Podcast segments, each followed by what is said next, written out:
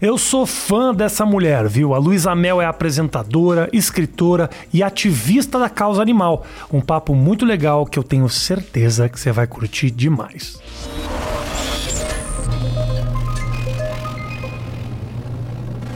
Luísa, muito feliz que você estar aqui. Ah, eu também. Muito feliz.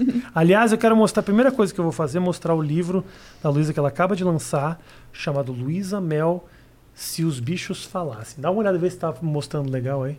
Tá bacana? Tá bacana? É uma série de quatro livros, esse é o primeiro. Muito legal. Muito legal. Os desenhos lindos, lindos. Posso mostrar? Sim, é pode, deve. Aqui? Olha só. Parece assim, cara, que foi a Disney que fez oh, o negócio. Olha realmente, o Guilherme, ele arrasou. Esse aqui é o Enzo, que é o filho hum. da Luísa. Muito bem. Você tá bem?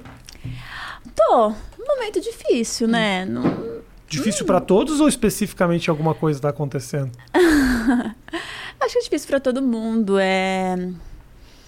O meu instituto está tá passando por. Toda hora é uma outra fase complicada, uhum. complexa. Está sempre. A gente está sempre lotado, não faço mais eventos. Então. Tá.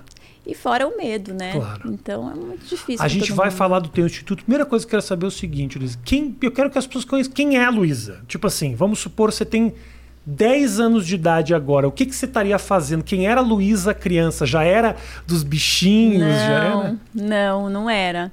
Eu era. Eu, eu imitava a Xuxa em festa infantil. Você queria é... ser Paquita? Não, eu queria ser a Xuxa. Nunca quis ser Paquita. Pensa grande, né? Não, pra mim, eu, eu, eu me apresentava como a Xuxa. Eu tinha minhas Paquitas. Ah, você tinha Eu sua? tinha. No, era fazer a festa. Eu trabalhava. Eu trabalhei desde criança. Você trabalhava de Xuxa? Eu vendia pão de mel, por isso que eu a Mel. Uhum. Depois eu, eu animava festa infantil. Sempre gostei. Depois fui pro teatro. Sempre gostei de arte, assim. Os bichos vieram mais tarde na minha vida. O que que era... Você vendia pão de mel? O Luísa Mel é porque você vendia pão de mel. Uhum. Aonde que você no vendia? No Bom Retiro. Na rua, assim?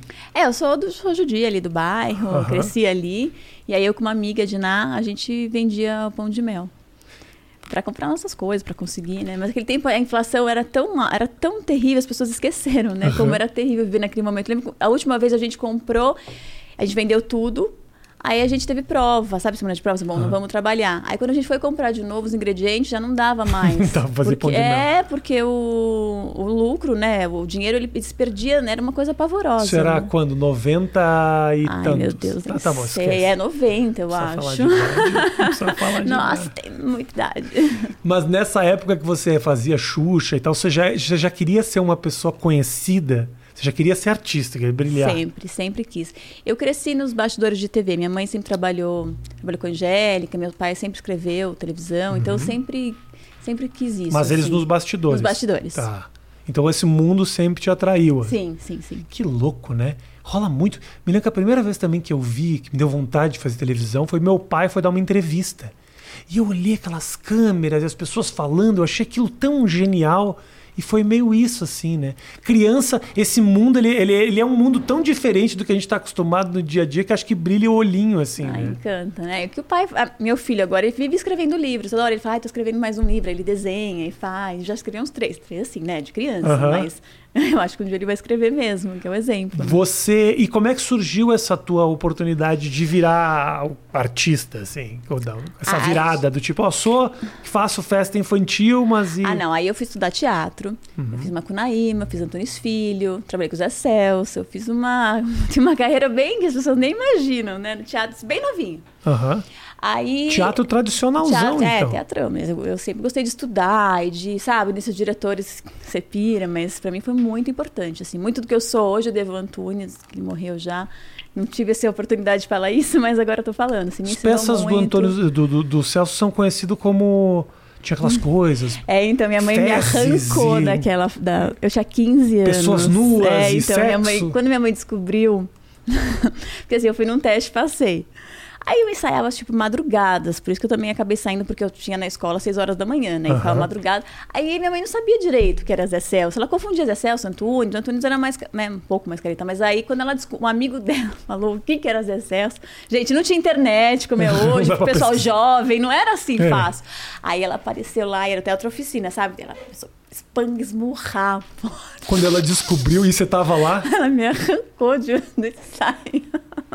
Você sabe o que é o negócio do Zé Celso, cara? É. Mas uma pesada, Não, eu era Matheus. virgem, Ó. pensa, uma virgem nos excels, assim, uma coisa Quantos anos você tinha? 15, Ai, 15 anos. E Mistérios Gozosos era o nome da peça. você era atriz de Mistérios era- Gozosos. Sabe quem fazia? A Leona Cavalli. Aham. Ela era, eu era ela quando jovem. Tá. Né? Era Mas tua Ah, mãe nunca tinha ido assistir tua peça, nada? Não, não é, não tinha, não cheguei a estrear. Ah. Eu que você ensaia, né, muito tempo. Esse tipo de teatro, eu nem sei como tá hoje em dia, porque eu me afastei, mas assim, antigamente a gente ensaiava muito, tinha muita criação, assim, né? Um, Muito laboratório. muito laboratório, né? você aprendia, você, né, o texto também se escrevia ali, tinha muito disso, assim, aquilo tudo me encantava. Eu aprendi também bastante, assim, mas eh, tinha muitas aulas, sabe, de respiração, corpo, essas coisas. Mas a minha mãe, quando descobriu, né, e aí... E a tua carreira de atriz naquele momento Não, aí deu não, uma não, não. interrompida. Aí eu saí, eu, eu tava. Aí eu voltei pra Macunaíma pra me formar. Aí eu escrevi uma peça meu pai. Aí eu fiz na hebraica pra tirar DRT, essas coisas. Você é judia. Sou judia. Aí, fui, aí passei, aí passei no, no Mackenzie e no Antunes. Eu fui, fiz direito no Mackenzie também. Era ali do lado e eu vivia correndo de um lado pro outro, mas também me virando, né? Trabalhando, com promoção, com um monte de coisa. Eu sempre fiz um milhão de coisas, sempre me virei. Sempre trabalho desde cedinho. Você. Então, me fala, aí você tinha essa pretensão de em algum momento ser artista, você sabia exatamente o que você queria? Era a atuação mais o negócio que você estava buscando. Olha, hoje Porque em não dia... tem. Porque as pessoas ficam com esse negócio.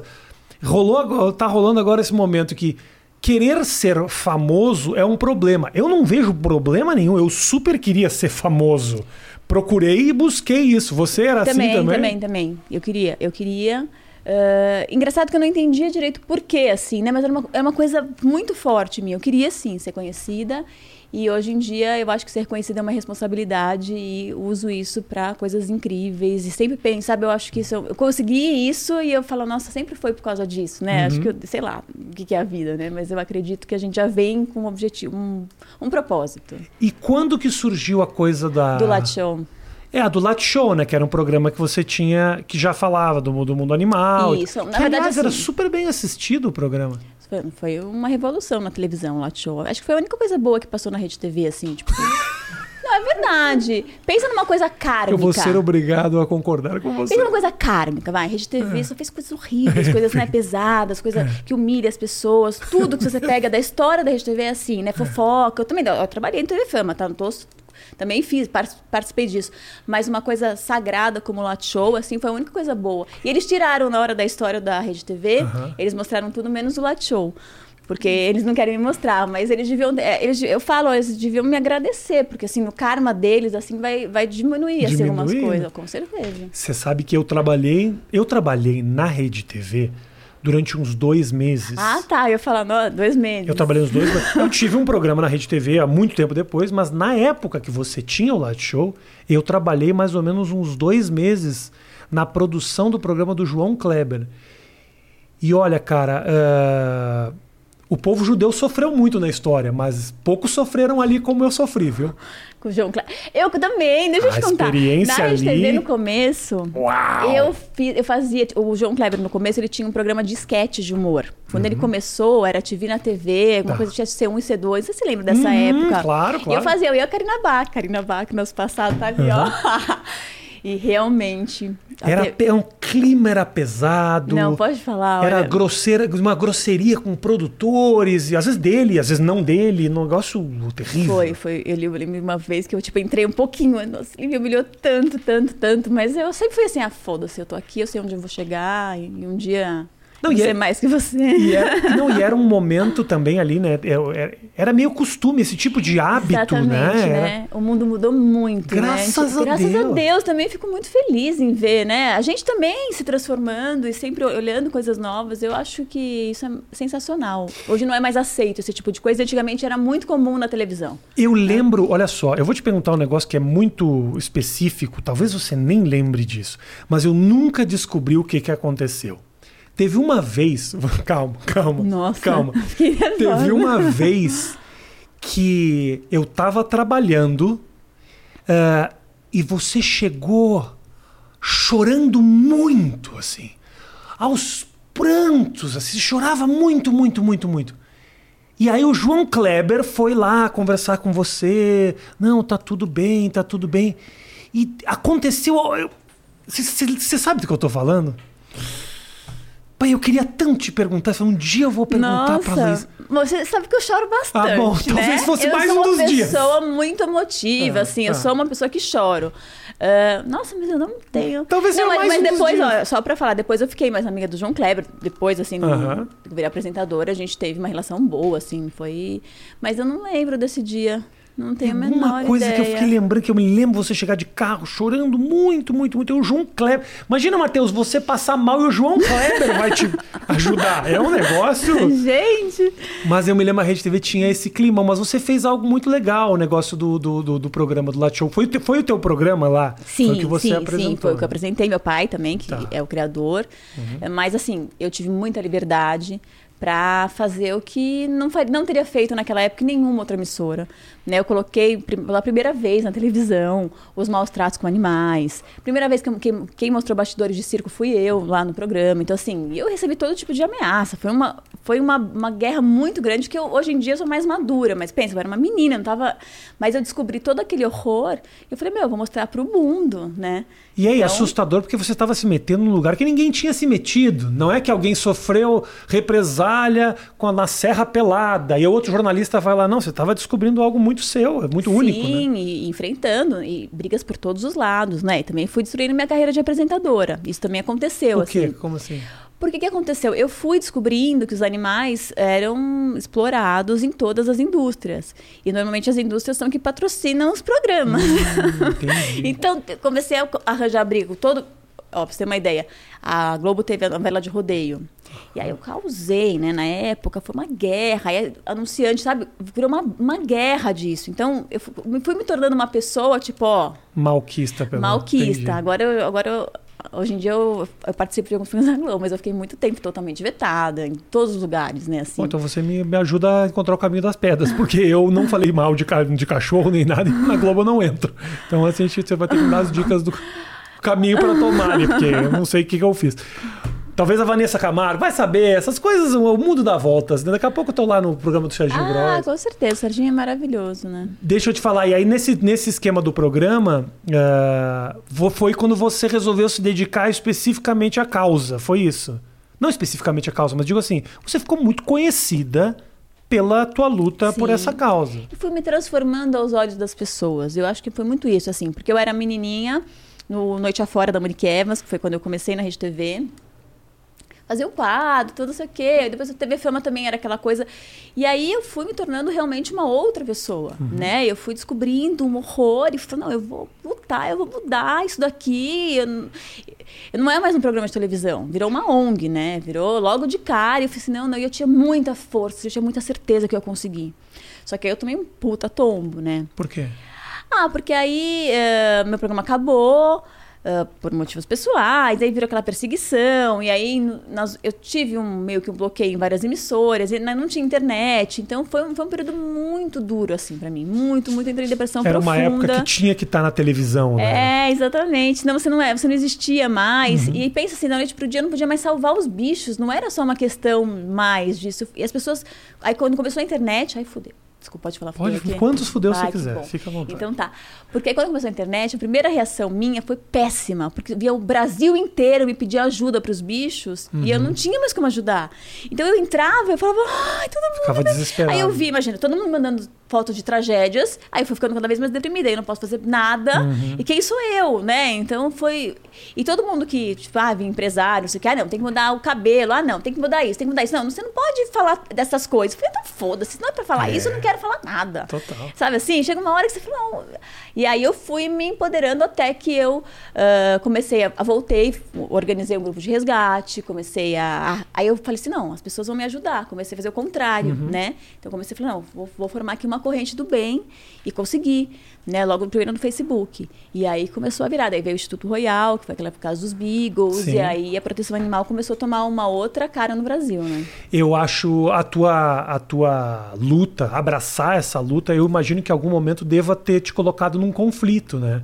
Eu, eu abraço isso e as pessoas vão, eu vou ficar conhecida por isso, mas eu sou muito mais que isso. Você passou a se você em algum momento ficou Sim. meio perdida assim? Ah, muito, né? Até porque a pessoa acha que ah, você só é isso, né? Que eu não, não sou uma mulher, né? As pessoas e também de, de ter. Não conseguia mais trabalhar. E aí foi um período muito duro. Muito, muito, muito, muito, muito. Mas foi muito importante. É engraçado. E também eu tive um acidente. Foi, foi tudo junto, assim. O, o acidente, logo depois eu fui demitida, sabe? Uhum. E eu, eu, tinha contrato até o final do ano. Foi uma coisa super pesada. Acidente de, de, de carro? De carro. Você se Na verdade, muito? eu não me machuquei, mas a outra pessoa numa moto ficou muito mal. E eu fiquei junto, né?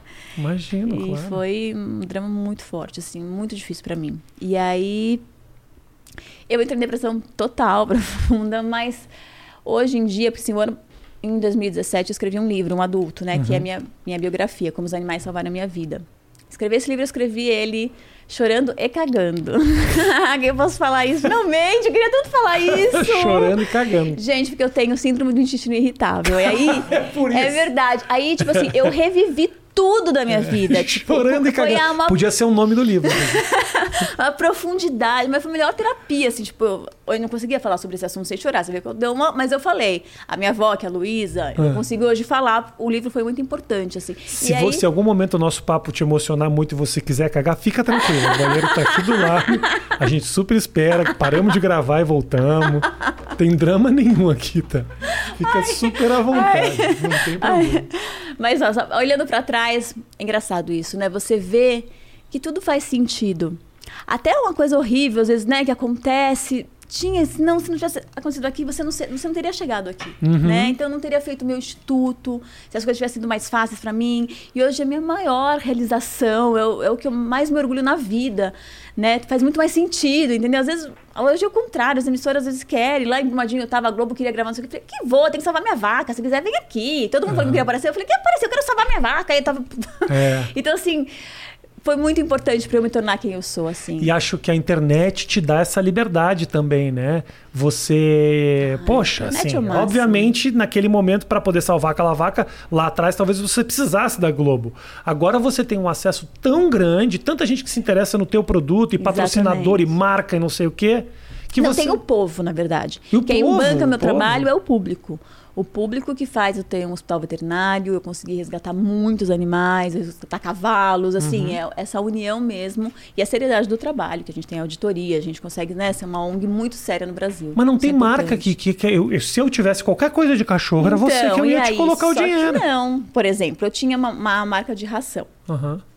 Aí eu fiz um resgate que bombou, não sei se você lembra, do 135 de raça. Hum. Que mostrei canil, mostrei como eles eram maltratados. Depois eu fiz os 1700, que também mostrei que vendia pro Pets. Lembra? Foi um rolo. Sim. Aí o Pets me odeia. O, os criadores fizeram o quê? Foram ameaçar, porque o criador compra muita ração, né? Então eles se uniram pelo Brasil para ameaçar e a ração teve que parar de dar pra gente, porque eles ameaçaram que todo o Brasil inteiro ia parar de comprar. Então, uh, é isso, assim, é uma, é uma guerra, uma dificuldade o tempo inteiro. É um preço alto que se paga para contar a verdade, né? É difícil. Ah, que louco isso, né? Você acha que. Vo... Que bom que o público que paga o teu trabalho é o que te dá liberdade para ser quem você é. Eu dou graças a Deus que da minha, comigo é assim também. Eu construí um público super fiel que hoje financia o meu trabalho de alguma forma. Porque se fosse depender de patrocinador, eu tava frito. Ah, é. Então, porque também tenho que dizer, eu quero falar, eu quero mostrar, eu não quero ficar presa, entendeu? Tipo assim, da Pets foi isso. Eu ia ele tinha me convidado. Uhum. Juro, é até engraçado. Foi em dezembro, eu fiz uma reunião lá. Ah. Eles queriam que eu fosse embaixadora da adoção. Eu, ai, que máximo, achei nossa. super legal. Tipo assim, falei, pô, um contrato, ok, era um evento por mês. Eu falei, nossa, bárbaro, faço. Tava super feliz. Aí eu falei, então, mas vocês vão parar de vender? Não, a gente vai continuar vendendo. Aí eu, mas como assim? Tipo, eu não vou fazer um negócio que eu vou fazer adotar, adotar. Ah, não, então vai lá e compra, né? Não faz ah, assim. vender animal, você tá falando. É, vender animal. Ah. Então, assim, nas lojas, eu queria falar, não, você tem que parar de vender animal. E aí, aí ficamos nessa briga. Eu falei, não, se não parar de vender, eu não vou fazer. Tá bom, então bora lá, contrataram sei lá quem. E aí deu três meses, quatro meses, sei lá. Eu fiz esse resgate e descobri que o grande comprador era a Pets. E tinha carteirinha, tinha um documento que eles devolveram o cachorro que estava com tosse, sabe? Tipo, Jura? uma coisa bem pesada, assim, de hum. você. Mercadoria. Me explica, para quem não entende, e eu sou ignorante nesse assunto, me explica o porquê é errado vender animal. Vamos lá, tem várias coisas. Primeiro, pela lógica capitalista. Você tem um produto, né? Para você ter lucro, você começa a diminuir seus custos. Só que quando você está tratando de vidas, você imagina o que acontece. Você tem seu custo aqui com a sua cachorra.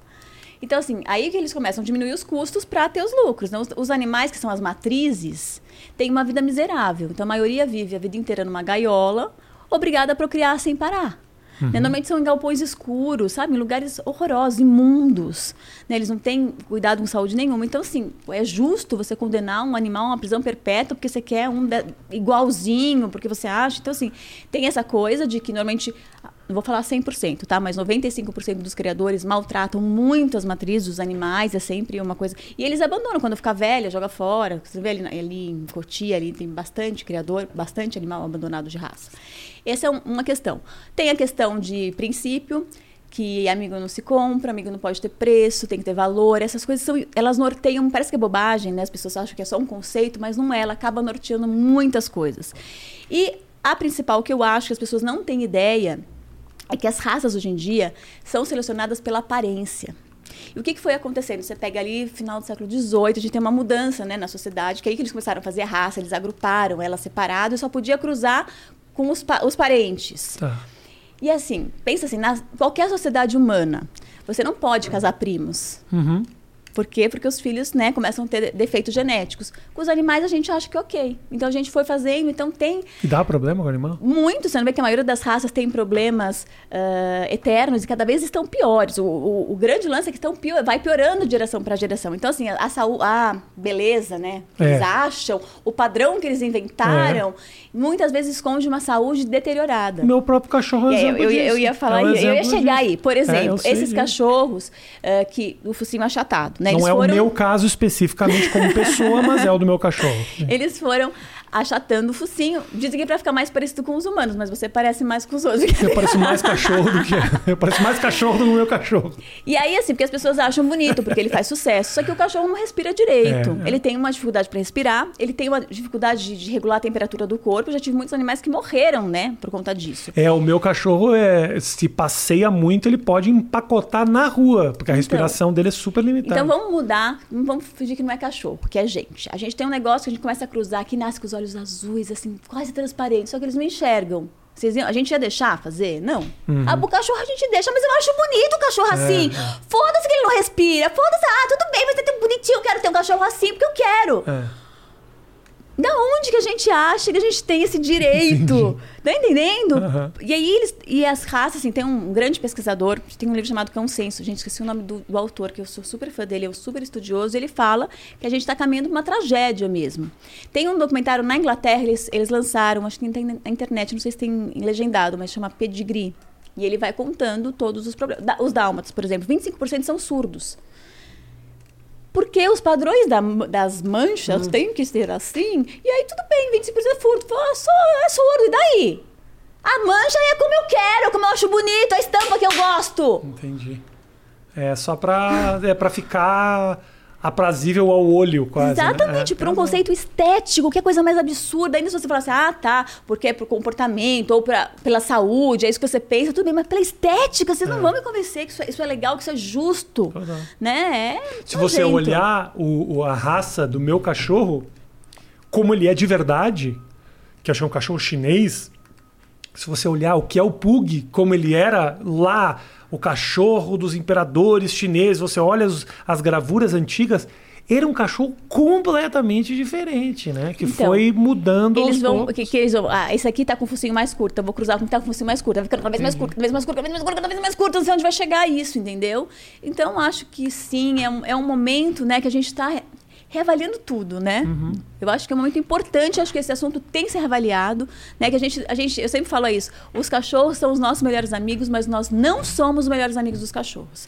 A gente, né, é só essa coisa da genética eu já acho uma tragédia. Mas é muito louco, porque essa, esse papo da adoção, que antigamente pareciam, ah, bobagem, mas imagina, eu quero o cachorro que eu quero. Hoje em dia já tem, um, já tem uma galera mais que tá em cima, assim, tipo, ah. não, porque você não adota então. A gente fala tanto em diversidade, pensa, em todos os programas que vê, tudo, todo mundo fala diversidade, mas para adotar, vai lá e adota o pastor alemão branco. Ah. Tá entendendo? Porra, por que diversidade em tudo? Por que os cachorros não podem ter cada um a sua cara e cada um a né? É Os louco, vira-latas, né? eles são muito mais saudáveis. É, Vejo que essas pessoas que Ah. têm essas maneiras não se tocaram. Né? Por exemplo, você sabia que cachorro preto é muito mais difícil de ser adotado? É meio inacreditável isso. Tipo racismo, assim? Eu não sei se eu, eu, eu detesto falar desse assunto porque eu não, eu não tenho propriedade para entender Não, o você se a tá gente um pode fato, você tá um fato, fato. exatamente. Eu não tenho capacidade para analisar, né, ou se isso é racismo ou não. Mas não é estranho? Uhum. Tipo assim, a gente tem uma ninhada de pessoas, eles só é, é, eu tenho uma luta e os brancos as pessoas ficam se matando. Eu não sei exatamente o que, que é isso, mas eu acho assim que as pessoas têm que olhar diferente para os animais com esse, com esse olhar novo que a gente está olhando para as pessoas e para a sociedade, para o mundo, que a diversidade é bacana, né, Uhum. que cada um é único e os cachorros a mesma coisa. Não, os cachorros querem padroniz- padronizar, É. deixar tudo igualzinho. Ai, a gente é diversidade, gente. Ó, ó, ó, ó. Você, muita gente, imagino que, assim, eu, de vez em quando, quando posso, ajudo alguém. Então eu recebo, assim, uma montanha de gente pedindo ajuda e é desesperador. Quando eu pego o caso de uma menina que precisa, porque perdeu a perna num acidente, e são, assim, montanhas que eu recebo diariamente. Já me bate uma agonia e eu não tenho minha vida dedicada à causa. Eu ajudo realmente quando eu posso, o que já é um caso, um ponto muito fora da curva. Você deve passar o dia inteiro recebendo essas coisas. Não é desesperador pra você? É, é, é. Às vezes é difícil. ah, as pessoas né, não entendem, às vezes elas começam a me xingar. Né? E às vezes, tipo assim, eu tô brigando do grupo do instituto, sabe? Implorando, deixa eu pegar mais um. E eu tenho uma diretoria forte justamente para isso.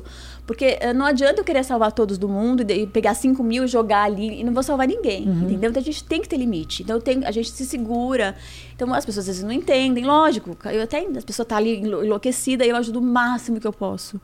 Não só animais, essa coisa também na internet. Eu, coitado, eu, eu mais meu marido, tudo que eu vejo, então eu choro. Ele, que, a menina não tem sapatinho. Entendi. Ah, como tu comprou sapatinho? Eu falei assim, a internet. Mas eu acho isso uma coisa tão boa, né? É. Eu, eu sempre falei isso. É tão bom você estar podendo ajudar. Eu acho. E tão, né? pouco, tão Olha, pouco que a gente faz. Né? Você poder ajudar é, é, um, é uma satisfação tão boa, né? O que você recebe não dá pra explicar, Total, né? total. Eu, toda vez que eu ajudo, quando eu consigo, às vezes as pessoas me ligam desesperadas. Outro, ontem, antes de ontem, a mulher atropelou um cachorro. Viu um cachorro atropelado, a pessoa não pegou. Aí ela falou: Meu, eu peguei, não sei o que fazer. É. Ela- aí eu falei: Não, calma, calma, eu vou te ajudar. Ela é o instituto, quebrou a coluna em três partes, duas partes. Eu falei: Não, calma, eu vou. Então, assim, poder ajudar o cachorro e a pessoa é um presente também. E o instituto teu, você recebe os animais? Qual é o Sim. trabalho do, do, do instituto? A gente tem um hospital veterinário. Tá. Hoje em dia, um dos melhores do Brasil. Não perco para hospital particular nenhum. Tenho tudo. Tenho um centro cirúrgico maravilhoso. Boa. Tenho TI, tenho tudo. Tenho tudo ali para cães e gatos. Ah, a gente resgata, fica na quarentena, e depois eles fazem todos os exames. Aí, se precisar operar, daí cada um tem o seu, o seu tratamento. Cada um demora. Às vezes demora um mês, tem uns que demoram um ano, né? Uhum. Tem a parte co- comportamental, que é muito importante, porque esses animais que a gente pega, muitas vezes vêm muito traumatizados. Então, às vezes, a demora mais a parte emocional do que a parte física. Sim. Né? Então, assim, Ah. eh, o ano passado a gente começou a mudar isso também. Uma, uma adestradora maravilhosa começou a ir ensinar os meus funcionários. Né? Que Tá. também a gente capacita os funcionários, né? Você vai melhorando tudo, né? Então isso tem dado um resultado maravilhoso. E aí quando o animal está pronto, a gente antigamente fazia feiras enormes de adoção em shoppings. Eu ficava o dia inteiro, dava beijo em duas mil pessoas num dia. E conseguia a- fazer a, a, a- Gente, que duas- todos fossem Você imagina? adotados. Eu acho que nunca mais. Eu não imagino isso acontecendo de novo, né? Tipo, é um negócio. eu- porque se abraçava todo mundo, beijava. Eu sempre gostei. Era um momento que eu amava. Agora vai ter que ser a pelo minha Zoom. Falou Agora é assim, como pelo você Zoom. aguentava? Eu falei, gente, isso me, me nutria também, sabe? Porque as pessoas chegavam emocionadas e falavam coisas bacanas. Isso faz muita falta. Agora a gente faz adoção pela internet. A gente tem um site agora para as pessoas apadrinharem também. Porque quem não pode adotar, como a gente está lotadíssimo, você pode apadrinhar um cachorro e você paga os custos dele Boa. né? Por E é mês. isso que banca o instituto? É isso, as doações, a gente tem uma lojinha que vende produtos. ah, isso é. E a gente tem parte dos cavalos. e- é, é, é sempre muito. Agora a gente fazendo sorteio, gente, um sorteio de celular, sorteio de rifa, né? Sim. Tudo que existe a Ótimo. gente tenta, a gente se reinventa. Vou deixar o link do instituto aqui na Tá. descrição pra galera conhecer. Por favor. Tem gente que te enche o saco, deve ter muita gente também que te enche o saco. Que assim, por exemplo, por que só cachorro? E não um bezerro? Ah, não, mas eu resgato o bezerro. Bezerro também? Sim, eu trouxe um queimado do Pantanal, você não viu esse? Tá bom, esquece o bezerro. Não, eu resgato tudo. Tudo? Na verdade, assim, o, Instituto começou cachorro e gato. Tá. Aí logo tinha um cavalo ali abandonado 24 horas, ninguém fazia porra nenhuma. Eu falei, agora a gente vai resgatar cavalo. Eu fui pra lá, tô indo pra lá. Vocês resolvam-se. Arranja o caminhão. Luísa Mel não tem limites. Não tenho, não tenho. Quando começa a me dar esse desespero. Só que eu tenho um time maravilhoso, maravilhoso. Tem a Priscila, que é tipo. Eu sou e ela realiza, sabe? Tipo assim, eu tô indo, você arranja um, arranja um caminhão. Mas e como é que foi do cavalo? Você foi atrás fui, do cavalo fui, mesmo? fui, fui até lá. E aí consegui, eles iam eutanasiar, né? E consegui, Ah. não sei o quê, levamos pro hospital veterinário. E aí a gente começou a resgatar. Agora tem um lugar de cavalos, de mulas. Eu tenho muitos cavalos que a gente resgatou. Aí Ah, mula cabe lá, ô Matheus. Dá pra você ir também, tá vendo? Nossa, de ladinho aqui em você. Aqui. E a gente tem feito coisas que não existem no mundo inteiro. Tá. Até o Jockey, que a gente brigou ano passado, entrou em contato, porque a gente, um cavalo. Normalmente os cavalos, quando eles quebram as patas, as pessoas sacrificam. Cavalo os caras sacrificam de, de assim, né? Escorregou, matou. É, um É, negócio... quebra a pata eles sacrificam ou vendem lá pra carroceiro, né? Uhum. E aí a gente não, a gente começou a, a tratar. A gente tem uma, uma égua que tem uma órtese. Na, não existe isso no mundo. Só que ela corre, ela faz dois anos já. Que ela que é uma ó- ó- uma É pró- tipo uma uma prótese. prótese. de- é sensacional, assim, a Marina veterinária também, que é uma apaixonada por cavalos. A gente tem realizado, sabe, assim, coisas. Porque era isso, ela mata. Aí a gente É. tá mostrando, não, não mata, é uma vida. E tá, ele não precisa. não- ah, ele não serve mais para puxar carroça, mas ele não tá aqui para isso. Esse Sim. é o olhar do ser humano sobre o animal. Ah, tem que me servir para alguma coisa. Se não me serve, mata. Mas como é que faz então, Luísa? Deixa eu tentar entender. Provavelmente você já deve ter estudado isso. Você não tem condições de salvar todos os cachorros abandonados. E as pessoas não estão adotando todos os cachorros abandonados. Como é que, nem só dos cachorros, estou falando dos animais que estão abandonados, assim, que estão no meio da rua e que podem, sei lá, gerar problemas não só para os bichos, como acidentes e uma série de questões, né? Sim, é problema de saúde pública Problema também. de saúde rua, sem pública, dúvida exatamente. nenhuma. As fezes e. A gente não tem mais vacinação de raiva, né? Você viu? Bom, vacinação. Parece Bom. até piada falar disso, mas O pessoal já vai dizer, tá pensando em raiva? Ah, também quero vacina. É. Mas como é que, como é que faz para lidar com um problema desses, desse tamanho, então, Luísa? Porque você difícil. acaba sendo uma voz muito única nessa história. Assim. Olha, tem vários pontos, assim, tem que muita gente hoje em dia resgata. Às vezes a pessoa, ela até tenta mandar pra... Aí ela mesma já age, sabe? Assim, porque cada pessoa, você pode salvar um. Você pode fazer diferença naquele, você pode depois tentar arranja- arranjar dona. Eu fazia isso antes de ter o Latte Show, né? Meus pais faziam muito isso. Então você, você consegue, lógico, você não pode salvar um milhão, mas você consegue ajudar alguém, um cachorro, um gato. Então as pessoas estão agindo mais. Eh, Tem bastante gente também se dedicando a isso, tem, virou uma coisa política também. É, mas eu acho que a gente tem que investir mesmo em esterilização, castração, que é isso que foi feito nos países des- desenvolvidos para você não ter animais de rua. Em Holanda, por exemplo, a Holanda foi o, único, o primeiro país do mundo que acabou com animais de rua, com cachorros de rua. Perdão, que gatos têm um- uma outra filosofia. Mas eles acabaram com cachorro de rua como? Esterilização em massa, dificuldade para vender, assim, pouquíssimos lugares podem vender, e assim, incentivo à adoção, e aí eles conseguiram realmente fazer esterilização em massa, isso é, isso é fundamental. Você lembra do. ah, qual foi o caso mais absurdo que você recebeu, assim, que você lembra de cabeça? Nossa, foram muitos. O que você teve que lidar? Porque eu li essa, essa do canil grande. Depois você foi lá tirar os animais, aí depois a pessoa te processou porque os animais, a princípio, não estavam sendo maltratados, aí foi comprovado que estavam sim sendo maltratados. É uma novela É de uma eterna, loucura, né? É uma loucura. Você deve ter várias acontece. frontes abertas com advogados trabalhando. Não, agora, agora tem um grupo de advogados, né? Porque a gente teve que. Foram tantos casos assim. Teve uma, uma loucura, assim. A pessoa deixa o cachorro morrendo com câncer. Tipo, ah, mas. Ah, e aí ela mostra, assim, no, no processo que ela deu uma vacina quando ele nasceu. Porra! E o juiz, ah, então cuidou. Não, Entendi. não, não. Aí tava lá, morrendo, a polícia entra, eu pego, faço o trabalho que deveria ser do Estado, que o Estado é incompetente pra fazer, aí eu sou processada. Uhum. É foda, entendeu? Tem essa parte que é difícil, mas é, a gente tem que fazer, né? Então, assim, a gente tem outro processo de um outro canil também. Esse pessoal de canil, eles ficam. A mulher tinha até drogas que ela dava pros cachorros nesse outro de São Sebastião. Ela dava anabolizante porque os cachorros ficavam mais fortes. Não, Jura? é, é- ela fazia os patos com linha de pesca. E a mulher tá me processando. E, o pior é que, e é pior que essas pessoas, elas gastam dinheiro com advogado bom.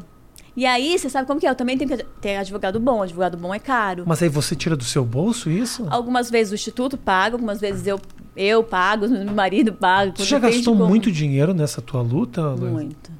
Muito. É, as pessoas acham, ah, vivem falando isso, né, de mim, que eu ganho dinheiro com isso. Ah. Que eu não ganho absolutamente nada. Eu não tenho salário Não, eu, eu, não passou na minha cabeça, me passou que você Nem perde. Nem a gasolina do meu carro, que eu faço os resgates, é o Instituto que paga. Sou eu que pago. Meu marido, no caso, porque o motorista é ele que paga o motorista, não vou mentir. Mas uh, eu eu sempre falo, minha, minha sogra uma vez me perguntou isso, mas o que, que você ganha? Você não ganha dinheiro, você não ganha, né? Eu falei, eu ganho coisas que o dinheiro não compra. Isso é o mais sagrado da vida, uhum. né? O que o dinheiro não consegue comprar satisfação. Ou às vezes você vê um cachorro que não anda, um cachorro, né, fudido, chega lá, estrupiado. Teve um que eu falei, nossa, não, você não consegue olhar. E depois você vê esse cachorro correndo. Né? É um milagre mesmo que a gente consegue, né? Então, para mim é muito emocionante poder fazer. Teve um do, do, da, do trem, o cara, o, o, o cachorro foi atropelado no, na linha de trem. Sabe o que eles fizeram? Pegaram o cachorro atropelado, metade aqui, e jogaram do lado, assim, num, num canteiro. Vivo. Vivo, agorizando. E aí eu tava indo na estreia do Rei Leão. Tinha prometido pro meu filho. Imagina, né? Você entende essa coisa? Tipo, a caminho do teatro, é, nós vamos não, salvar um cachorro. Era o, era filme. Aí eu tava me arrumando, ah. não sei o quê. Eu ia. Aí a gente tentando, não sei o quê. Você que tem que ir lá. Se você não for lá, você não vai conseguir. Aí eu já.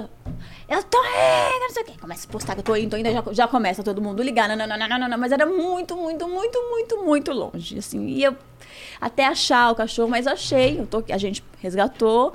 Ele fez uma cirurgia. Ele tem cadeirinha de rodas. Ele foi adotado. E você acabou indo no cinema ou não? Fui, ainda consegui ir no cinema. Oh. Ainda não aprontei essa pro meu filho. Okay, eu cheguei. Não, eu chego toda, toda descabelada nos lugares, nas pré-estreias, mas eu tô lá. Meu filho, meu filho ficou feliz, que é o que importa. Ele, mas ele acompanha tua, teus salvamentos, o que você faz? Muito, muito, muito. Ele ama. Ele hum, tem muito orgulho, assim. Imagina que merda seria se o teu filho cagasse pra animal de estimação. Ah, mas eu acho que não dá. Eu adoro cachorro. Meu filho foi gostar com sete anos de idade. Mas eu é fiquei é pensando até, porque dizem que um dos traços de psicopatia, psicopatia é, não, uma é criança... maltratar animais, não, mas maltratar, não gostar, ele nunca maltratou. Mas sabe o que eu acho? Esse não é o valor principal da sua vida. E esse é o da minha. Então, assim, desde que ele nasceu, meu filho, uh, a primeira. Ah, eu sou vegano, eu sou amigo dos animais. Somos... Ele nem sabia direito. O, o, o drama foi quando ele descobriu que as pessoas comiam animais. Entendeu? Porque ele cresceu entendendo que a gente é amigo dos animais. Uhum. E nós estamos aqui pelos animais, nós somos, sabe, assim, esse amor eu fui realmente ensinando e mostrando. E ele vem do meu trabalho, ele vem do meu salvamento, vem minhas brigas. Ele é o cara que mais odeia o Bolsonaro no Brasil, Quem? é o meu filho. Jura? E ele tem propriedade Eu não sei se mais falar. que o meu. Olha, ele tem propriedade para falar. Meu filho assim, já então... foi, né? Fizemos um vídeo na internet, meu filho falando mal do Bolsonaro. Ai, é. Veio influenciadores, desceu o cacete no meu filho. Mas meu filho foi lá, bancou, não tá nem. Eu falei, olha, é o meu filho que tá falando. E ele falou por conta própria. Ai, que legal. Teu filho também é assim, meu super filho, politizado? Meu filho é super, super. É porque assim, ele sabe que tá destruindo a Amazônia para virar pasto, então ele fala com propriedade, assim. É, é, um assunto, é um assunto da minha casa. Né? Não é que eu sou isso quando eu saio. Uhum. Na minha uhum. casa o tempo todo, eu fico vendo o meio ambiente. Eu sofro muito com a destruição do meio ambiente. Eu sofro muito de estar gritando para o mundo há 20 anos que é o que, o que, tá, o que vai acontecer daqui 10 e não conseguir despertar as pessoas, né? Porque a gente tá, sabe aquele bomba relógio? Agora uhum. então é bomba relógio, né? Sim. Que não tem nem fiscal mais na Amazônia. Né? Não sei o que o mundo está esperando. Pelo contrário, explodir, existe né? até aí as, as suspeitas de que o, o, ministro ele ajuda madeireiro e dá carona de helicóptero. É, não é nem suspeita, já é, ah, é, né, gente? Eu falo é. suspeita para ninguém me processar. É, ah, que se eu, foda. eu largo um suspeita aqui é. que eu já me livro, porque eu não tenho advogados aí que é, eu também não. Ricardo Salles é meu colega da faculdade, inclusive. Olha Jura? só, na minha classe. Jura mesmo? Na minha classe. Mas então, toca o telefone para ele, Luísa. Então, não, não, Você tem um acesso muito mais próximo do que qualquer um, gente. Não, mas agora a gente se odeia, né? Tipo, porque assim, quando ele, ele assumiu, eu não sabia. Eu nem lembrava que ele era da minha faculdade. Foi ele que. Aí eu, eu tinha acabado de voltar de Brumadinho. Tá. E tudo que eu, todas essas coisas que eu vou, eu estudo bastante. Aí fiquei estudando de barragem, o que, que tinha que fazer, o que, que não podia, o que, que tinha que proibir no Brasil. Fiquei tipo, eu falei, agora eu preciso levar para o ministro. Uhum. Aí falei, aí me alguém me consegue, não sei o quê. Aí alguém me mandou, ah, não, ele passou o seu celular, o celular dele falou que você é colega do Mackenzie. Eu falei, ah, lembrei dele. Ele ficava lá no fundo com aquela cara de psicopata. Vou destruir, a, vou destruir a floresta. Não, ele ficava assim, eu, eu, tinha um pouco de medo dele. Eu tinha, ah, ele era é, meio psycho. Ele era, ficava com aquele fundo, assim, com aquele óculos. Ele olha, sabe ele olha de baixo pra cima, né? Sim. E aí lembrei, mas aí, aí eu falei o assim... psicopata da escola da Luísa virou ministro do meio ambiente. Olha que karma. Não, sério, olha. Aí, uh, aí ele marcou. Só que aí ele falou pra eu ir no apartamento dele. Num domingo à noite. Oi? E aí eu achei bem estranho. E aí me deu uma. Eu tenho muito de intuição, assim. Aí eu falei, eu não vou, eu não vou. Você acha que o. O Salinho estava fazendo making a não, move? Gente, não sei, né? Não que posso tava. Domingo à noite, isso eu tenho certeza. Pode me processar, esse eu caguei. Queria dar uns pega assim que eu tô ligado. Ah, que isso. Aí não fui, aí logo depois já, estou, já vi, porque assim, eu fui falar, eu não sabia direito quem ele era, mas logo que eu liguei pro Greenpeace, para todos os meus parceiros, pessoal do IBAMA, né? Eu, eu converso com todo mundo para formar alguma coisa para levar para alguma autoridade. Quando todo mundo veio, porque eu sempre, eu sou assim, eu sou do diálogo. Eu não sabia. Depois, ah, hoje em dia não dá, uhum. entendeu? Agora que eu sei quem ele é, é impossível, né? Você sabe quais são as intenções deles. Luísa, você deveria ter ido no domingo à noite. Que preço você está disposta a pagar para salvar? Não, não chega tão longe. Não chega tão longe. Não, não. Para salvar, não, mas não, nem para salvar a Amazônia. Não, não, não. Desculpa, não. se você não fosse o um psicopata da faculdade, talvez. Ah, que coisa, cara. E tem muita gente que. Uma, uma coisa que se fala muito, que eu ouço muito da galera que que uh, é envolvida com a causa animal é cheio de criança abandonada. Você já deve ter ouvido muito. É a principal, né? E você vai ficar cuidando dos cachorros. O que, que você tem a dizer para quem aponta isso? Ah, isso eu tenho várias coisas para dizer. Uma é, eu sempre copio a Brigitte Bardot, que ela sempre fala: não existe bons ou maus combates, existe o horror ou sofrimento aplicado ao mais fraco, aquele que não pode se defender. E uh, eu digo para você, salvar os animais, olhar para os animais, me tornou uma pessoa muito melhor com as pessoas. Uhum. Né? A, você, a solidariedade, a compaixão é um exercício. O olhar sobre o outro, ele é uma, você vai melhorando. E não é assim, ah, eu gosto de bicho, eu não gosto de pessoa. Não, não tem nada a ver. Nada muito a ver. pelo contrário. Eu te falei, eu tô lá.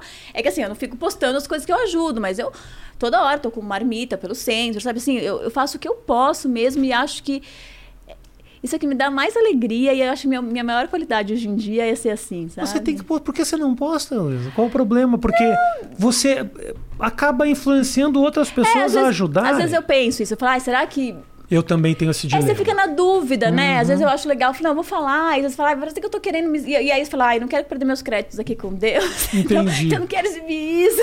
Mas eu acho que... É, eu também, eu também vivi esse, esse dilema durante muito tempo. Hoje eu falo, porque eu senti que as pessoas se inspiram muito, assim, Verdade, sabe? Ó, oh, Rafinha, vi isso. Eu, às vezes as pessoas me contam, inclusive, que legal, Rafinha, eu vi isso, aproveito e quero fazer isso. Ou então, por exemplo, eu quero ajudar na cirurgia de uma pessoa. Daqui a pouco eu ajudo enquanto eu posso e faço uma vaquinha e as pessoas vêm junto. Ah, então... não, com certeza. A gente tá fazendo uma vaquinha agora pro seu Cido, foi um. Eu recebi primeiro que era uma denúncia, o cachorro tetraplégico vivia amarrado, aí chego lá. O cara. Tetraplégico que vivia mal. Paraplégico, desculpa, Nossa. paraplégico. Aí o cara era tipo. Sabe essas almas que você encontra poucas vezes na vida? O cara era maravilhoso. E ele dormia no chão pro cachorro dormir na cama.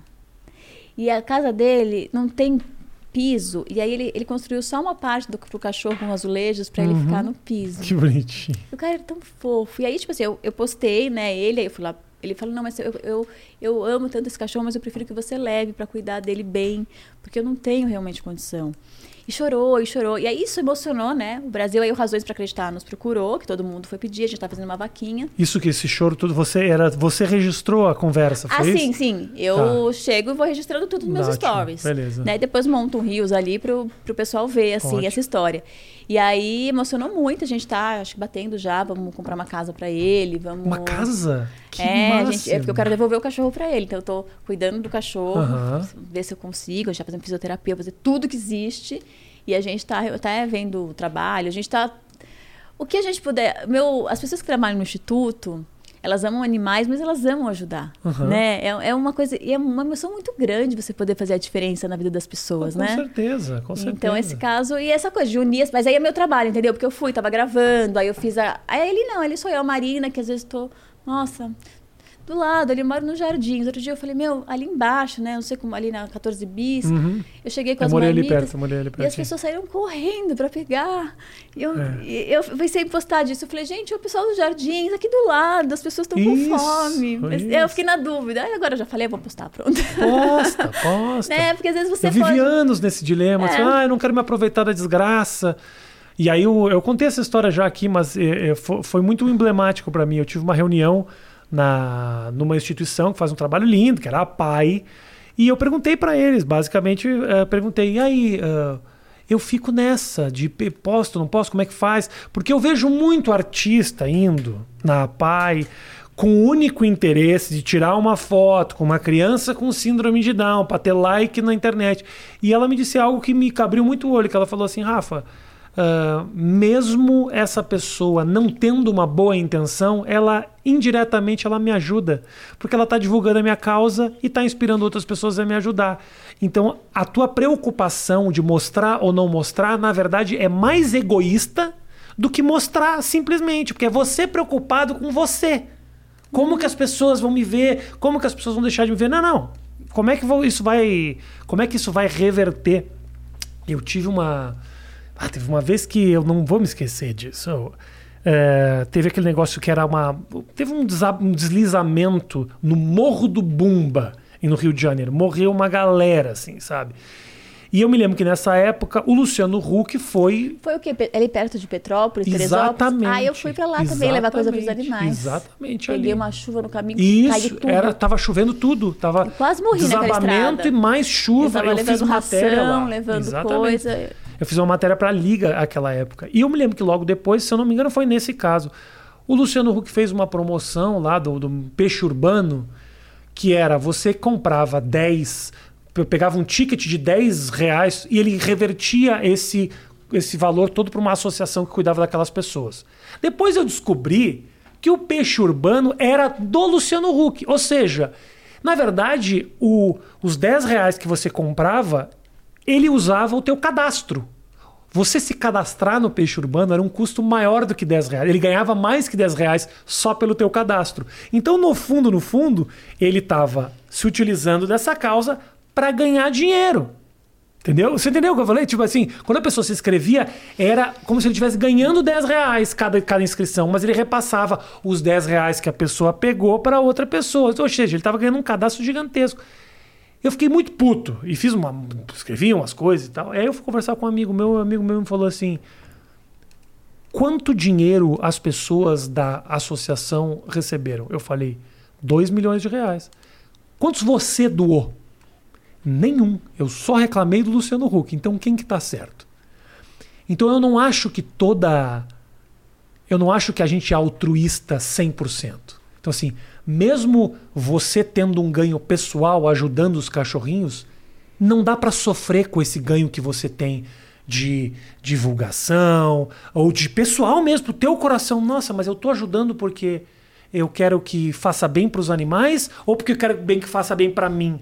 As coisas estão interligadas e não adianta sofrer com isso, porque o sofrimento é que nos prende, né? A gente fica travado e aí não faz nada.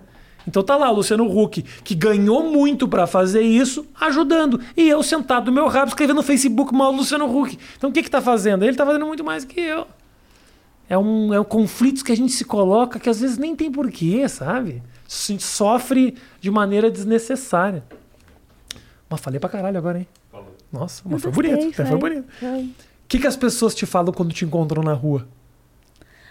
Ah, Não as pessoas que querem ajuda, mas os fãs, assim.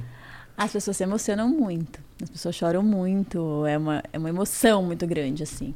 Ah, elas me contam alguma história, né, do cachorro. Elas falam que eu mudei a vida delas. Isso é a coisa mais frequente. Assim, você transformou a minha vida. Você mudou o meu olhar sobre a vida.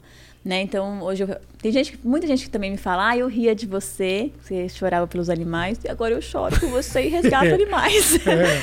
tem que tem um, tem aqui, quando você vê uma coisa que você, em algum lugar você sabe que tá certo, você rejeita, né? Aham. E aí aquilo, e aí depois de um tempo você, eu sei quem mais enche o saco com o veganismo, que fica me torrando o saco, eu falei, isso daí tá, já tocou em algum lugar, porque a pessoa só fala disso, vem me Sim. encher todos os dias por causa disso, eu falo, ah, isso, Daqui a pouco vira vegano. é, com certeza. Isso isso do veganismo também. A pessoa fala, nossa, eu tô me tornando, eu parei de comer isso, isso, eu tô no processo, o seu livro, eu, eu- é muito, muito, isso é uma parte muito boa, né? E dá pra viver legal comendo, não comendo proteína de animal, assim? Olha, não só dá. Mas não rola um hambúrguerzinho de vez em quando? Um Tem, você não conhece o hambúrguer vegano agora? Tem uns hambúrgueres E os caras fazem, põe- os caras põem muito óleo nessas coisas, aí já me embrulha todo. Aí eu, aí eu tô escrevendo e cagando. Não, não, eu vou te dar umas dicas agora. Tem o Green Kitchen que tá Jura? São pessoas. Tem uma é. galera que tá investindo, é um É. mercado que tá crescendo muito também. né? Deixa eu te falar. É assim, ou a gente vai salvar esse planeta e a única salvação é o veganismo, ou a gente vai morrer todo mundo Por aqui. quê? Me explica. Me explica que eu sou ignorante nesse Bom, tema. a, a gente tá, você sabe, aquecimento global Uhum. e a destruição dos oceanos, né? O que tá acontecendo. Vou te indicar dois documentários que eu acho importante um cara como você realmente saber isso. Eu vi o do, do Al Gore. Ah, sim, esse daí o Verdade Inconveniente. Isso. Não, mas agora esse se chama Seaspiracy, que tá bombando no Netflix, Uhum. e Cowspiracy. Cows de uma... Então, assim, no Seaspiracy, que é o que... Ele tá mostrando o que a gente tá destruindo os nossos oceanos. Os oceanos estão literalmente morrendo. Por quê? Eles estão matando, por exemplo, os golfinhos, eles assassinam os golfinhos porque já está faltando peixe. Então, é um, você comendo peixe está contribuindo para essa esse genocídio. O barco que pesqueiro, eles vão com aquelas redes. Não estou falando do pescadorzinho, que as pessoas têm aquela, ah, o pescadorzinho que vai e pesca. Não estou falando disso. Eu estou falando de uma rede de arrasto gigante de quilômetros que vai destruindo o oceano inteiro, que vai pegando baleia, golfinho, tartaruga, coral. Então, assim, os corais estão embraquecendo porque o, o oceano está morrendo. Então, assim, é muito sério, é muito urgente. Então, as pessoas. qual São é a maneira? redes grandes, é isso? Redes de arrasto. Depois dá um Google, você vai ver o horror. Assiste esse documentário. E aí vai por aprendendo favor. tudo no caminho, assim. Tudo no... E assim, muitas coisas eles descartam. Por exemplo, eu vi um barco na Islândia. Numa saída, ele matou 289 toninhas, sabe aquele tipo de golfinho? Sim, sim, sim, sim, sim, uma saída, um barco matou 289 golfinhos que ele vai nessa arrastando. E assim, eles vão descartando, né? Os o que não serve, eles jogam de volta. Então, assim, tá um massacre. Porque as pessoas.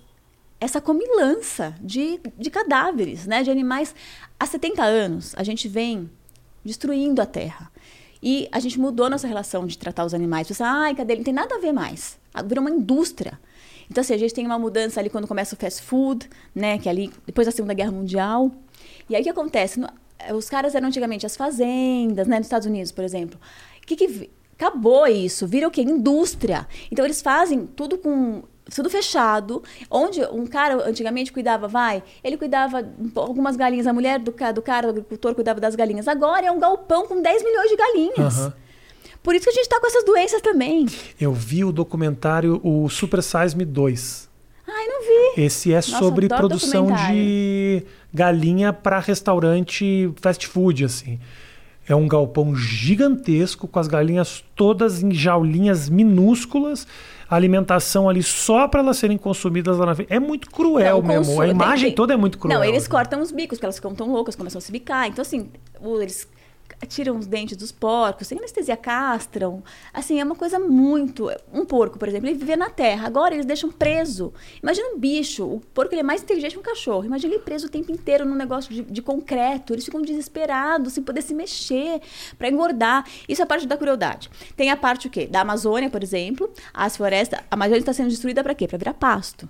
Né? Essa é a principal razão da destruição da Amazônia, virar pasto de boi.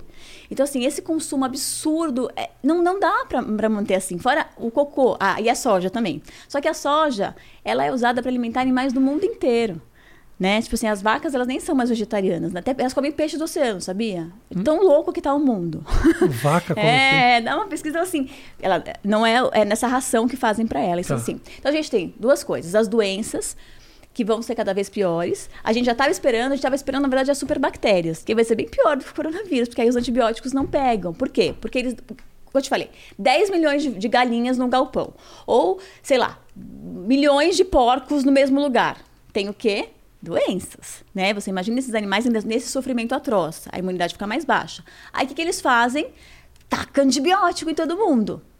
E aí o que acontece? As bactérias vão ficando cada vez mais fortes. Uhum. Então, o que está acontecendo é só o começo, esse coronavírus. Então, assim, a gente tem que despertar de uma vez por todas e mudar a nossa relação com o meio ambiente. Não tem futuro. Você, você acha que realmente essa coisa do coronavírus é um sinal da natureza? Não tenho dúvida nenhuma. Ah, Mesmo ah, a discussão é que ele nasceu em laboratório? Não acredito. Se ele na... Eu acho assim, essa coisa de laboratório, eu acho que pode ter uma, uma coisa que, eu, que faz sentido para mim. Por exemplo, testes em animais. Então você fica o quê? Manipulando e fazendo aquele bicho sofrer, aí uma hora aquele, aquele vírus pula para outro, que você tem vários animais ali, entendeu? Não acho que alguém fez. Não, são uhum. vários animais, inclusive tem um, um biólogo falou pra mim, tem um vírus na Amazônia que também é muito mais mortal. Só que ele ainda não passou de humano para humano, já passou de, de, bicho para pessoa, sabe? Então, uhum. assim, então as, as pandemias vêm daí, vêm desses vírus. Os animais uh, selvagens, silvestres, tem muitos vírus que para eles podem não ser nada e pra gente pode virar, né? Isso, isso que aconteceu. A gente não tem que ter contato com animais silvestres. O tráfico de animais também é uma outra tragédia. As pessoas, né, levando, tirando os animais da floresta, que são os agricultores, e também colocando em casa e tendo esse contato que também pode trazer doenças. Traz as traz tudo da floresta é, para dentro de casa. Exatamente, o mercado ali, que eles acham que foi naquele mercado de Wuhan, mas isso nunca, nunca ficou bem explicado. E teve uma coisa muito inter interessante, é uma palavra estranha para falar sobre isso, não, mas em 2019... Não, é, não necessariamente boa, é interessante. É, em 2019 eu recebi muitos vídeos da China enterrando centenas de porcos vivos, porque estavam com uma doença. E assim, você percebe que eles falam e não falam? Porque assim, ah, eles falam, ah, veio do morcego, mas teve um animal hospedeiro no meio. E eu tenho certeza que é algum animal de criação. Só que a indústria é tão gigante no mundo, ela manda tanto que a gente está com esse aquecimento global, a gente está com pandemia, e as pessoas não estão falando sobre esse assunto, com a importância que tem que ter. Você vê, ah, falam do gás, dos meios de transporte, todos os meios de transporte juntos não poluem tanto quanto a pecuária. Né? Então, assim, é essa. Por que não se questiona isso? Por causa de uma, uma indústria muito rica? Muito rica. É, eu acho que uma das indústrias mais ricas do mundo, né? E, e pega num lugar das pessoas muito sério, né? As pessoas. Você fala de. Não, você vai morrer, seu filho não vai ter futuro. Tá entendendo o que eu tô falando? Ah, mas é mais gostoso. Mas foda-se o gosto. A gente tá acabando com o planeta porque vocês acham que tem que fazer churrasco toda hora. Isso aí. Quando eu falei que era a festa do demônio, que foi super, né? Virou o negócio. Eu tô falando sério. A gente está realmente destruindo o nosso planeta. Fora a maldade com os animais, né? Que, que você fala, ah, um estupro, né? Inseminação artificial, tirar o bebê no primeiro dia. As uhum. vacas choram, os bebês choram. E aí você fica lá torturando para você roubar o leite. Ai, gente, eu não... estragou meu hambúrguer. Não vai ter mais hambúrguer aqui. Ah, você vai me prometer, você e o público, assistam Seaspiracy e Cowspiracy. Tá, Cowspiracy ele explica exatamente porque só o veganismo é capaz. eu um... acho que, eu vou te falar, eu sou um cara que eu tento não me aprofundar para não me questionar, de verdade. Com certeza. Eu admito que eu fujo única e especificamente por causa do gostinho gostoso. Só isso mesmo. Uh, sei que é um equívoco, mas eu não sei, eu sou, e eu fico, eu fico me questionando também. Talvez seja uma desculpa que eu estou arranjando por ser um cara muito grande, dois metros de altura, e preciso de algum tipo de proteína. Se você me conseguir soluções interessantes que Tem não tenha. Tem outro documentário do hum, James Cameron, que é o. Ai, ah, esqueci o nome de, de atletas veganos. Na Netflix também, gente. Tá, Game Changers, alguma Calma, coisa assim. Vou ver agora. Não é esse? Né? Como é que é o, o do James Cameron sobre. É, é, sobre veganismo. Atletas veganos. Eu acho que é Game Changer, alguma coisa assim. Ah, Me deu branco. Eu... Vamos ver, vai sair agora. Eu acho que é isso. Se chama The Game Changers. The Games Changers. Game Changers. É e ele mostra uh, que tudo que se acreditava até agora é mentira, que é o contrário. Que ainda a proteína animal ela inflama os músculos dos atletas. Então, Teve até aquele, aquele, time de futebol americano que começou a ser todo vegano, eles começaram a ganhar, você não viu isso? Nesse documentário, ele, ele não sei o nome do time, que meu marido que gosta, ele sempre fala assim: olha, os veganos ganharam de novo, não é que você tinha razão. Olha os veganos, eu sei o nome do time, eu sei que são os veganos. Então. Não, te... não, gosto do esporte, eu gosto mas, dos veganos. Mas é vegano, tô torcendo. Tá torcendo. Tô torcendo, lógico, né? A pessoa tá vindo mostrar alguma coisa. Então, assim, a saúde uh, já foi comprovado também. Ah, as carnes embutidas, por exemplo. Você sabia que o peito Embutido de peru eu sei que é uma bosta. É cancerígeno no mesmo nível tirei. de cigarro. Isso eu não como mais. Peito de peru, Cara, essas, mas dão para as crianças na escola. Chester sadiazinho, uhum. aquele que vem na pacotinho, aquilo ali eu sei que é uma bosta. É igual cigarro. Aí você dá aquilo pra... Salsicha, dá para as crianças, vão na festa infantil, as crianças com salsicha. Salsicha também é bosta, é? É igual, é cancerígeno no mesmo nível que cigarro. Aí você oh, chega. Acabou com o meu cachorro quente. Se eu desse cigarro para as pessoas, crianças, todo mundo ia me matar. Mas vocês estão fazendo isso o tempo todo. E as crianças não sabem, e as mães também não sabem. Outro dia eu falei numa reunião da escola isso, ficou todo mundo assim, tipo. Mas é um processo de evolução, sabia? Porque Sim. não tinha. De verdade, eu sou um ignorante e sei que, por exemplo, os embutidos, esses, os, os peitos de peru, são ruins. eu acho que isso precisa. Eu, é louco, né? É a força da indústria. É a força do dinheiro. É só essa a explicação. Porque se faz mal, é comprovado que faz mal, só pode ser lobby financeiro para que isso continue sendo vendido. Ah, é, porque tem, tem incentivo, né, do governo, essas coisas, tem muito incentivo. Porque, por isso também é mais barato. Né? Então a gente dá. Fora, é mais barato, fora, é mais acessível. Por causa do incentivo do governo. A gente incentiva a destruição da Amazônia. Tá entendendo? Porque eles dão dinheiro para esse pessoal que está destruindo, para os pecuaristas. Ao invés, e os grandes cientistas do mundo falam que tem que ser o contrário. Por exemplo, já tem que estar tá na conta o tanto de água que gasta isso daqui. E não tem nada que gasta mais água do que a pecuária, né? do, que, do que a criação de animais no geral. Eles tomam muito mais água. Ah, e, e tem a, o consumo também. Por exemplo, 53% dos grãos plantados são destinados a engordar os animais. Se eles fossem diretamente para as pessoas, e se a gente não tivesse o desperdício, obviamente, a gente não teria fome no mundo. Então existe um outro jeito. Existe um outro jeito que é do amor, da compaixão. E ela tem que passar pelos animais. Não existe. E, e eu não sei Nem mais. os animais que são produzidos especificamente para isso. Que, que animais produzidos? Pensa, pensa. Fala. Olha que loucura que é isso. Você gosta do seu cachorro? Gosto, muito. E eu te garanto, eu te levo para você ver Mesmo o, sendo um pug, o Benjamin, que é o meu bezerro. Ah. Eu chego, ele vem correr, ele é igual. Ele só é maior e o cocô é maior. O porco, inteligentíssimo. Eles, eles amam, elas. Sabia que elas, elas, elas quando estão dando de mamar, elas cantam para os bebês. As vacas hum. têm melhores amigas das baleias. As vaquinhas amigas... sempre foram muito boazinhas. Eu não sei porque a gente come as vaquinhas.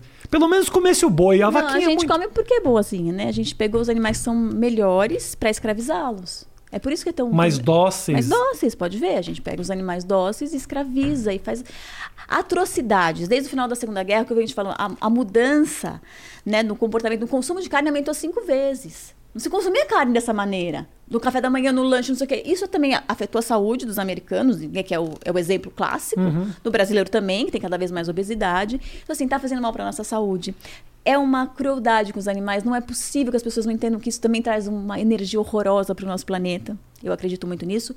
E está destruindo o nosso planeta, está colocando a nossa civilização, a humanidade em risco. E as pessoas têm que acordar. A gente tem menos de 10 anos para despertar e fazer uma mudança. E, a, e, pensa bem, o que mais é mais fácil você mudar é a sua alimentação. Então, em cada refeição, você vai decidir entre vida e morte, entre destruir o planeta e salvar o planeta. E quando você toma consciência disso e você começa a multiplicar, a gente pode salvar o planeta, porque parece que está impossível, né?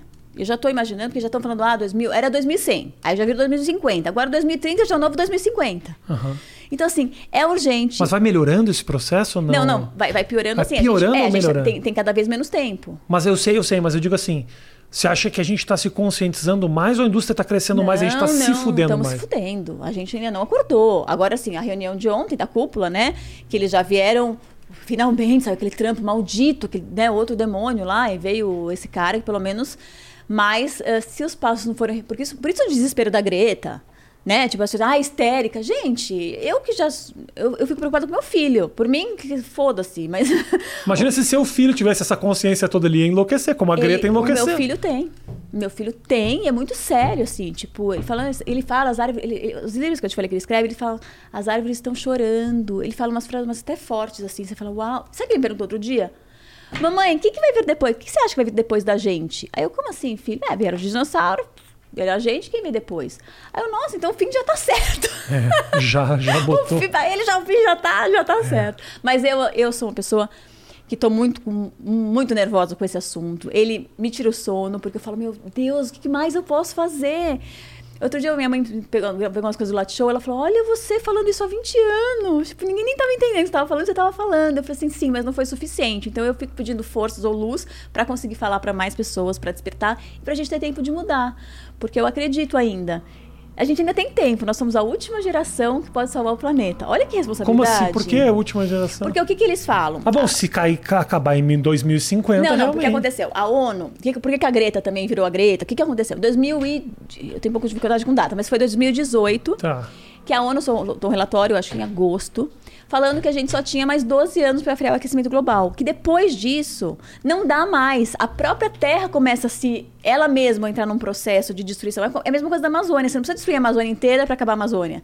Eles acham que 25, 30% já vai ela começa a ter um processo de desertificação. Tá. Né? Então, assim, e aí, pensa, 12 anos. As que aí- imagens da Amazônia desmatada é muito cruel. É muito terrível. Isso nenhuma, por mais ignorante que você seja, olhar aqueles vales gigantescos, assim, zerados de vegetação, é algo muito preocupante mesmo. Agora pensa assim, 2018 a ONU vem a público falar isso. E ela já, te- já veio a público falar que é só o veganismo que- porque pode salvar isso. Aí o que acontece na minha vida? Entra um Bolsonaro falando que vai como projeto de governo destruir a Amazônia. E o pessoal, ah, que tá arrependido. Gente, eu, eu tô- ainda bem que vocês estão arrependidos, né? Porque quem não tá, que não presta. Eu não conheci ninguém que tá arrependido, não. Meu marido foi quando votou no Bolsonaro. Ah, a gente até se separou, mas agora red- a gente votou. Agora ele odeia o Bolsonaro também. Bom, mas ah, teve... Não sei se ele odeia ou ele que só te Não, não, reconquistar. não, não, não, não, não. É um negócio. Virou, virou a chave. A pessoa às vezes desperta. Não sei o que acontece, porque parece um feitiço. Eu não sei que Mas que tem é. muita gente enfeitiçada. Muita ainda. gente ainda. Então, e então, é um projeto, ele falou, né? Um projeto de governo deles, de, a destruição. E vou te dizer, a gente vai ficar sem água e sem comida. Fora isso, ele está envenenando toda a nossa água e o nosso solo. Porque eu falo assim, agrotóxico, aí a pessoa. Ai, mas eu como orgânico. Amor, deixa eu te contar.